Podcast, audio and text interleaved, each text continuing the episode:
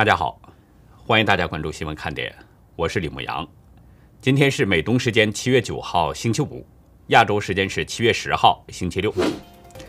拜登在七月九号签署一项全面的行政命令，通过七十二项举措打击多个行业的大科技公司反竞争行为，以促进经济中的竞争。南华早报九号报道，极端组织塔利班发言人苏海尔·沙希恩表示。塔利班现在控制着阿富汗百分之八十五的土地，他直接向中共招手，不但以朋友相称，甚至欢迎中共前往投资。孟加拉首都达卡近郊的一家果汁工厂在八号晚发生大火，至今仍然没有扑灭，目前已经至少造成五十二人丧生，二十多人受伤。欧洲联盟外长波瑞尔与中共外长王毅在八号举行视频会议。九号，中国外交部发布消息说，欧洲认同不应将自己的意志强加于人，但是欧盟随即表示，向中方表达了对香港和新疆情势发展的忧虑。截止到美东时间七月九号下午一点，全球新增确诊中共病毒人数是五十一万三千五百九十二人，总确诊人数达到了一亿八千六百三十三万零六百三十六人，死亡总数是四百零二万。六千一百八十六人。下面进入今天的话题，先跟大家说说眼下风暴艾尔莎的情况。今天下午，快速移动的热带风暴艾尔莎抵达了纽约。国家飓风中心预报员早上五点预告说，某些地区的降雨量可能会达到六英寸，也就是十五厘米。这样的降雨量会给纽约市的交通带来相当大的危险。艾尔莎的最大持续风速呢是每小时八十公里，在今天早上八点左右的时候，还是集中在纽约蒙特阔西南地区，并且呢以每小时五十公里的速度向东北方向移动。预计大西洋中部、东部各州以及新英格兰地区的降雨总量将会在二到四英寸，也就是五到十厘米，存在着严重的山洪和城市洪水的危险。白天的强度没有明显的变化。但是预报员表示，在今天晚上，这场有记录以来最早的第五场风暴会变成热带气旋。实际上，艾尔莎昨天抵达纽约之前，已经给这里带来了大雨，多个地铁站都淹了水，主要的交通被迫中断了。一号线和 A 线受到影响的最明显，车站的淹水情况最严重。纽约大都会运输署在记者会上表示，布朗市区的积水现象相对的严重，造成了交通中断。推特上在流传着几段影片，其中一段是曼哈顿一百五十七街地铁站月台淹水的影片，可以看到有多位乘客不得不趟着齐腰深的积水进入月台。另一段影片显示，在一百七十九街附近的迪根高速公路上，警察正在救援停在深水中的车辆。昨天我进入曼哈顿中心的一个地铁站啊，看到工作人员在不停地清扫积水，但是即使这样，积水还是有三到五厘米深左右，几乎是打湿了每一个人的鞋子。我们呢是提醒啊，在美东地区，特别是在纽约的这个各位朋友，出门要带好雨具，同时更要注意安全。一方面是雨天路滑，另外一方面，地势高洼不平，有的地方积水很深。纽约州参议员麦克贾纳瑞斯在推文中警告：“随着艾尔莎过去，情况只会变得更糟，请注意安全，除非必要，否则不要外出。”今天，美国再次出手制裁了二十多家中国的公司和实体，其中包括十四家涉嫌在新疆侵犯人权、实施高科技监控的公司。实际，昨天两名消息人士已经向路透社提前透露了这个消息。消息人士表示，呢新制裁这是拜登政府持续追究中共侵犯新疆人权的一部分。商务部长雷蒙多在今天的声明中表示，这次强有力的果断行动是打击那些在新疆实施侵犯人权行为或者利用美国的技术推动中共进行破坏稳定的军事现代化努力的实体。这些活动威胁到美国国家安全利益，并且与美国的价值观不符。在本周早些时候，大家知道，国务卿布林肯曾经和七名新疆在教育营的幸存者进行了线上的会议。这些人向布林肯讲述了自己的经历。随后，布林肯就表示，美国将致力于结束北京在新疆地区持续的反人类和种族灭绝罪行。国务院发言人普莱斯在声明中警告，美国可能对在新疆犯下罪行的中共官员实施新的制裁。而实际上，在上个月，拜登政府已经制裁了包括和信锡业在内的五家中国实体企业。另外，在早在川普政府的2019年，还曾经制裁过二十个中共地方公安局，包括海康威视在内的八家公司。其实，在拜登政府出炉新制裁之前啊，中共已经出现了条件反射一样的反应。中共外交部发言人王文斌在美国制裁清单出炉前已经表示，说美方的实体清单是打着人权幌子，是打压中国特定企业和产业的工具，是要制造强迫失业、强迫贫困、遏制中国发展。他声称，中共坚决反对美方以这种手段祸乱新疆，以疆制华。同时，他还表示会采取必要措施，维护中国企业的合法权益，挫败美方干涉中共内政的企图。王文斌没有说明中共有什么必要措施，其实也没有太必要过于去关注这个，因为他这种说法在中共外交人员的口中，我们已经听到过很多次了，实际上却看不到中共的反制措施，所以估计这次很可能还是放空炮。但是中共这个空炮放的。会很响。昨天，中共外交学会与美国的美中关系全国委员会合作举办了一场网络研讨会，纪念基辛格秘密访华五十周年。基辛格本人和中共国家副主席王岐山都出席了研讨会，并且都做了发言。九十八岁的基辛格，他呼吁表示，现在美中关系再次紧张，美中需要立即展开对话，就像一九七二年。尼克松与毛周对话一样，他认为美中关系仍然至关重要，并且要更多合作。已经年近百岁了，基辛格还有精力来参加这种活动，你说奇怪不奇怪？一般的老人到这个年纪啊，早就去静心养老了，而他还有这份心思呼吁美中加强对话。大家知道，如果不是他当年力促尼克松访华，美国怎么可能养虎一患与狼共舞呢？中共怎么可能被养成世界老二呢？怎么可能为祸世界呢？整个世界都看到了，是中共在威胁这个世界，而基辛格还主张让美国去跟魔鬼谈判。这里呢，咱们稍微多说几句。其实像基辛格这样的政客啊，在美国的政治圈子里边并不少。这些人虽然是身处在美国，但是却。为中共进行游说。美国国会游说登记网站的资料显示，过去一个月，中共科技龙头老大华为和海康威视新雇佣了多家游说公司，为他们在美国国会和政府进行游说。美国之音报道，为华为游说的公司当中，其中三家是前美国国会议员或者是熟悉美国国会或政府事务的前官员创立的。一位是前共和党众议员里特里，另一位是深谙国会事务和运作的前众议院多数党党鞭的助手格兰雷诺尼昂，第三位是精通白领犯罪的律师史蒂芬本哈克。除了这三个人的公司之外，还有一个新晋注册登记为华为游说的 J.S.Held 全球资讯服务公司。另外，早前。还有多家跟华为保持合作关系的律师事务所等等。新晋增加为海康威视游说的公司当中呢，也有一位前美国政府的官员，就是水星公共事务公司的常务董事彼得库西克。彼得库西克是奥巴马政府时期美国财政部的高级顾问。威斯康星州共和党联邦众议员麦克加拉格尔在昨天的推文中表示：“这令人恶心。”因为得到两党支持的国会和行政外国游说禁止法案明确规定，禁止前国会议员、退休的高级军官以及前政府任命的高级官员为外国对手游说。其实正是因为美国有这种吃里扒外的政客，所以中共才敢对美国说硬话。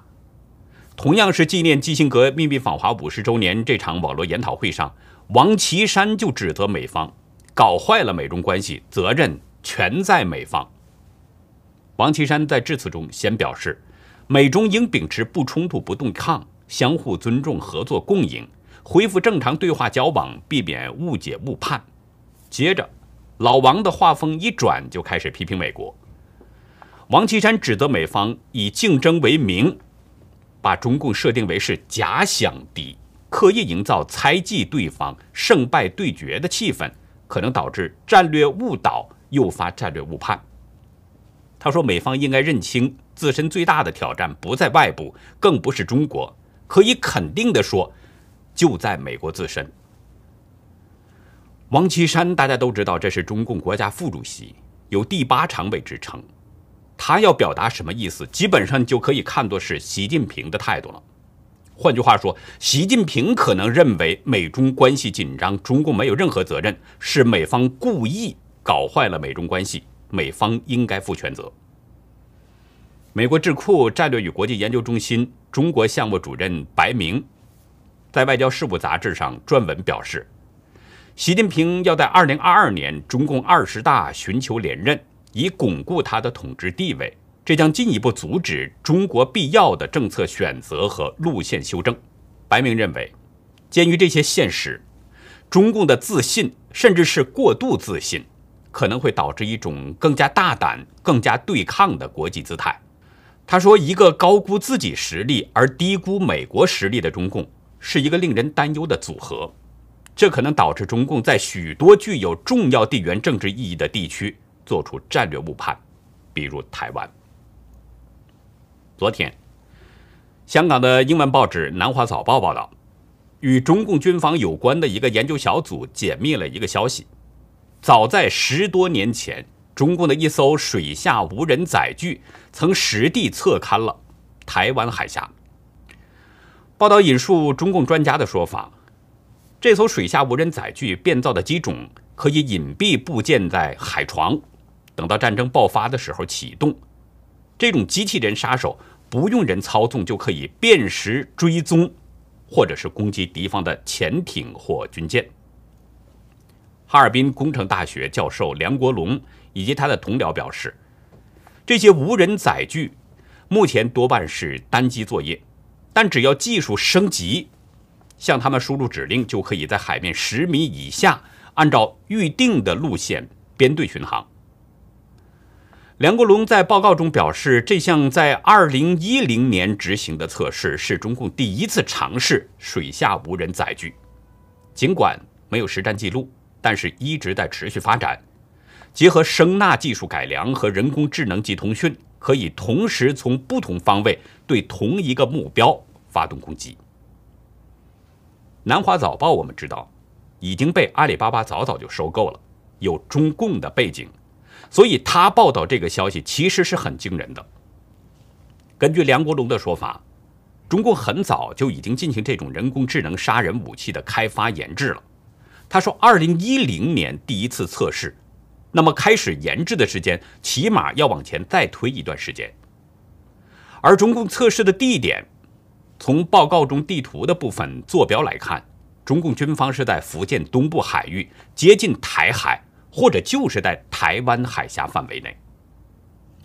说这个消息惊人呢，一方面是中共做这种测试的时间很早，十年前、十多年前；另一方面是这个消息本来是军事机密，而中共竟然故意对外公开。中共的用意是什么呢？是不是已经暗示他具备了挑战美国的实力了呢？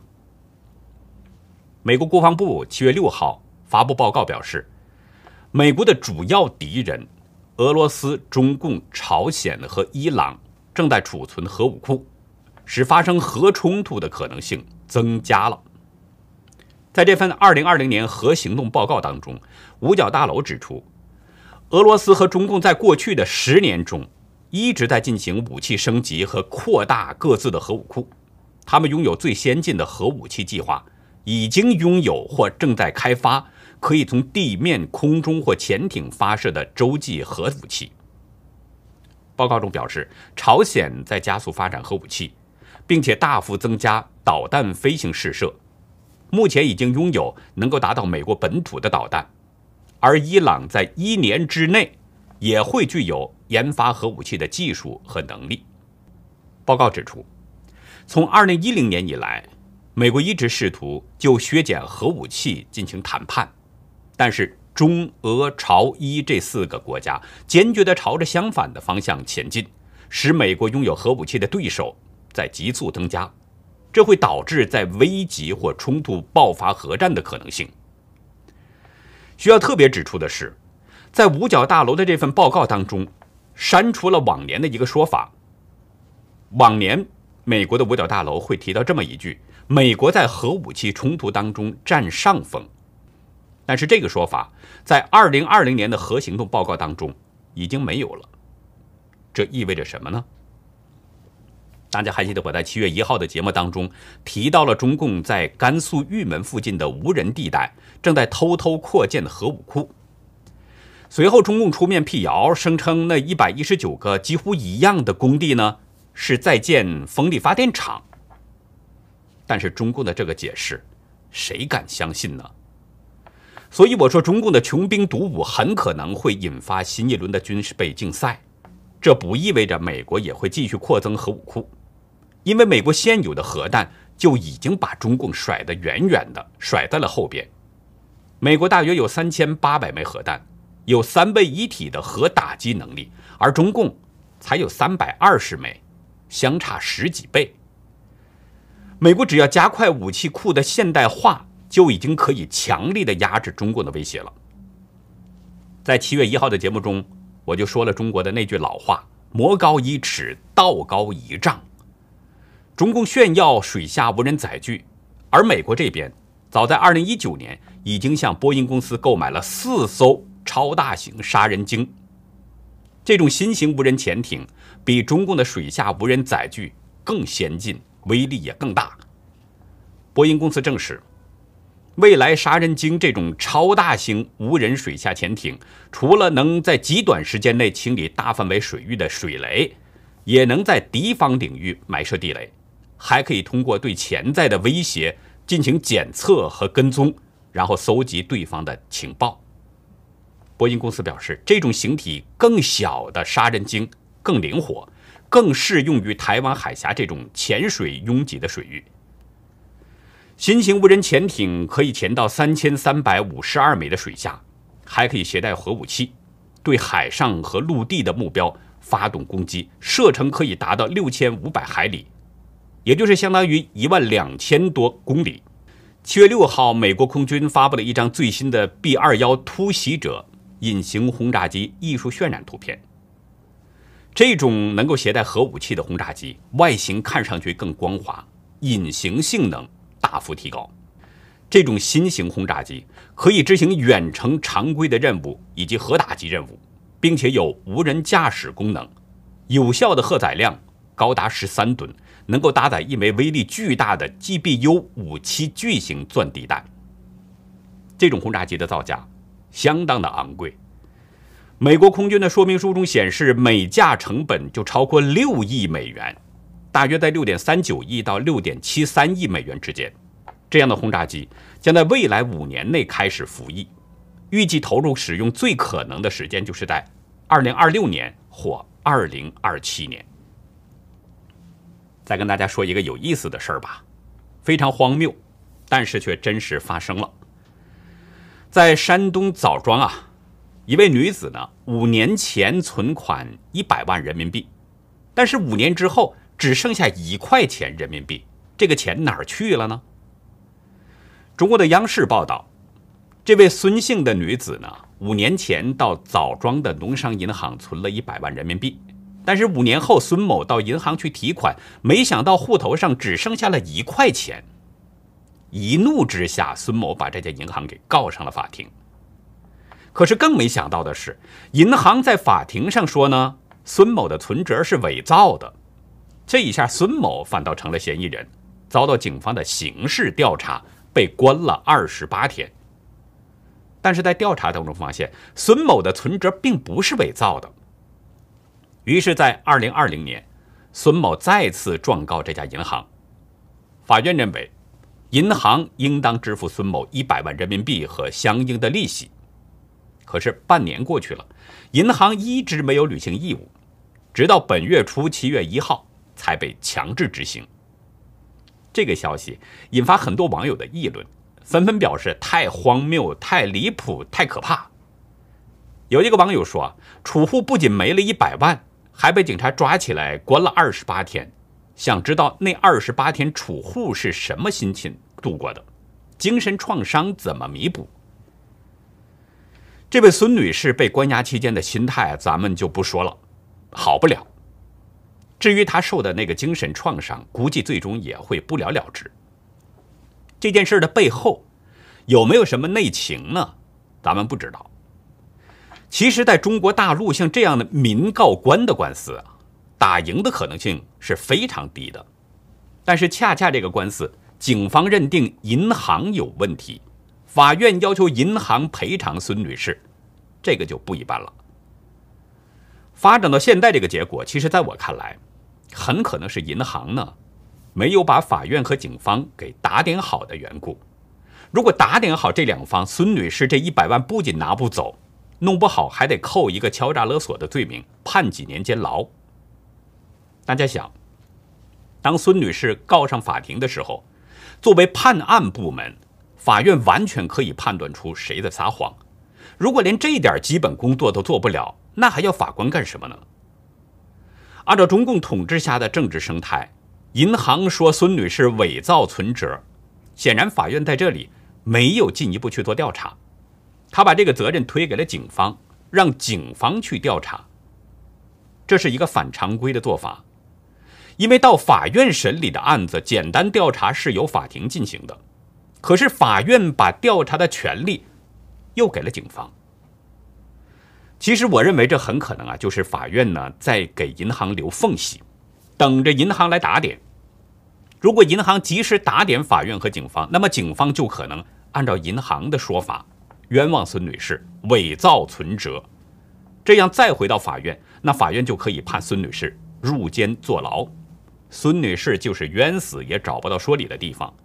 这种冤假错案在中国大陆那遍地都是，所以我觉得很可能是银行没有打点，或者是没有打点好警方和法院没有到位，这两方明显是对银行不满意，一气之下，按照案情的真实情况断案。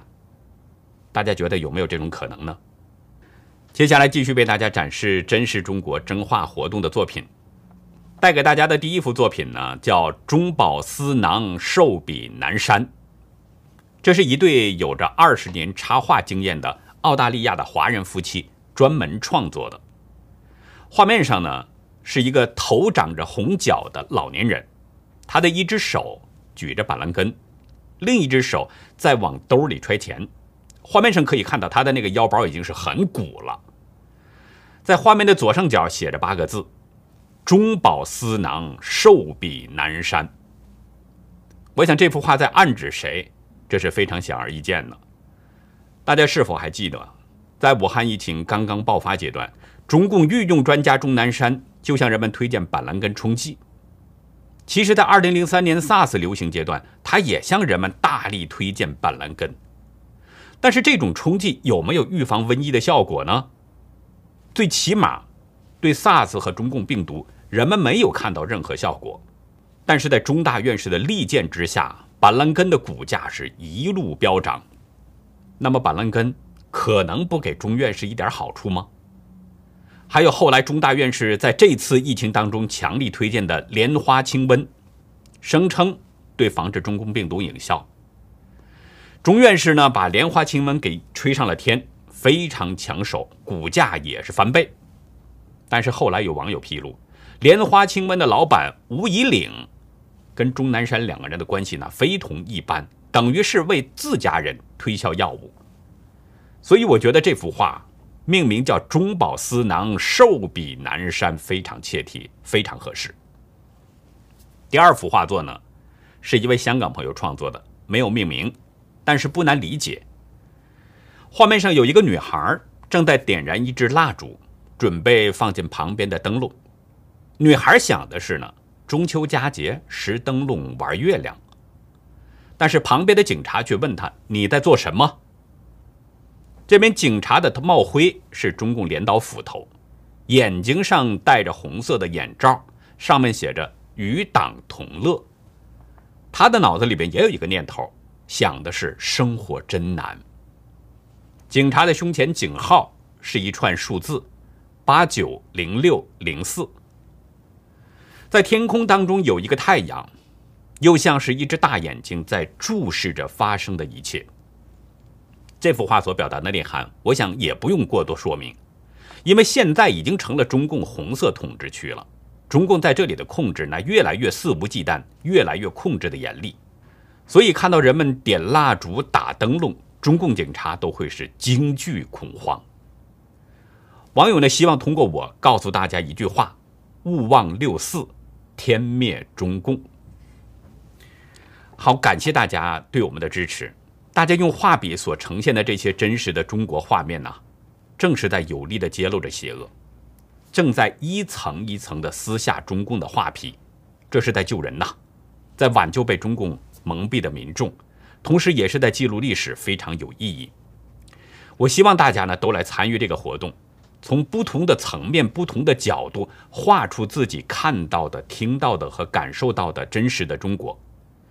也希望大家呢多多的转发这个消息，让更多朋友都来参与。只要大家不断投稿，我们这个板块就会一直进行下去。大家的作品呢，请寄送到我们的爆料邮箱 xwkd 二零一七 @gmail 点 com，我会在节目中进行展示，然后上传到优乐客网站。大家如果想看以前的作品，可以到优乐客网站去观赏，为您喜欢的作品点赞。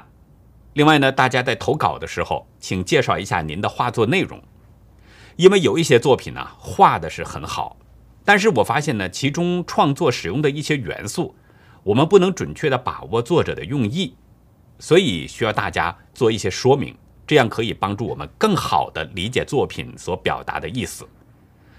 还有就是，如果您的作品呢是在别人作品之上进行了二次创作，那么请一并说明原作出处。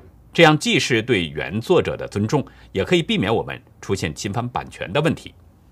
求贤若渴啊，这表面来说呢是一种美德，但是中共却借着招揽人才为名，用优惠条件引诱人犯罪，不仅使整个国家的信用和形象丢失，而且被中共收买利用的人也面临着重刑处罚。在今天的红潮看点，跟大家聊一聊中共的一个盗窃计划。欢迎大家到优乐客会员区了解更多。